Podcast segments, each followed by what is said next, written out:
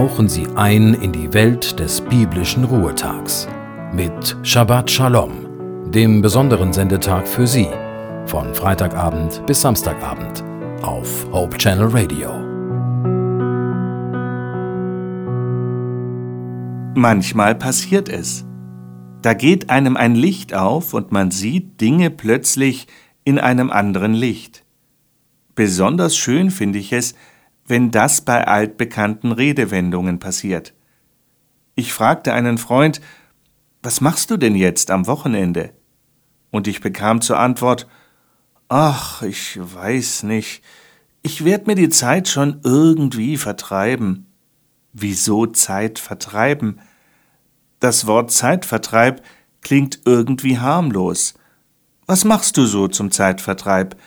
Das hört sich an wie die neugierige und freundliche Frage nach persönlichen Hobbys.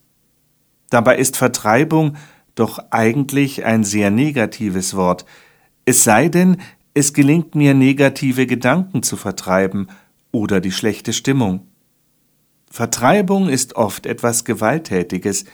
Menschen, die vertrieben wurden, sind heimatlos und auf der Flucht. Wenn ich mir die Zeit vertreibe, klingt das so, als könnte ich sie nicht ertragen und will sie unbedingt weghaben. Noch brutaler ist der Ausdruck Zeit totschlagen, wenn das nicht gewalttätig ist. Zeit ist unser Leben, unsere Lebenszeit ist kostbar. Und je älter wir werden, desto bewusster wird uns, dass unsere Lebenszeit nicht unbegrenzt zur Verfügung steht. Die besonders Pflichtbewussten unter uns kommen nun zu dem Schluss, dass Zeit deswegen nicht einfach vergeudet werden sollte. Zeit, meinen sie, sollte immer nur für besonders wichtige und sinnvolle Dinge eingesetzt werden. Doch das Gegenteil ist der Fall. Müßiggang ist nicht unbedingt aller Laster Anfang, wie es heißt. Wir brauchen die Phasen des ziellosen Nichttuns.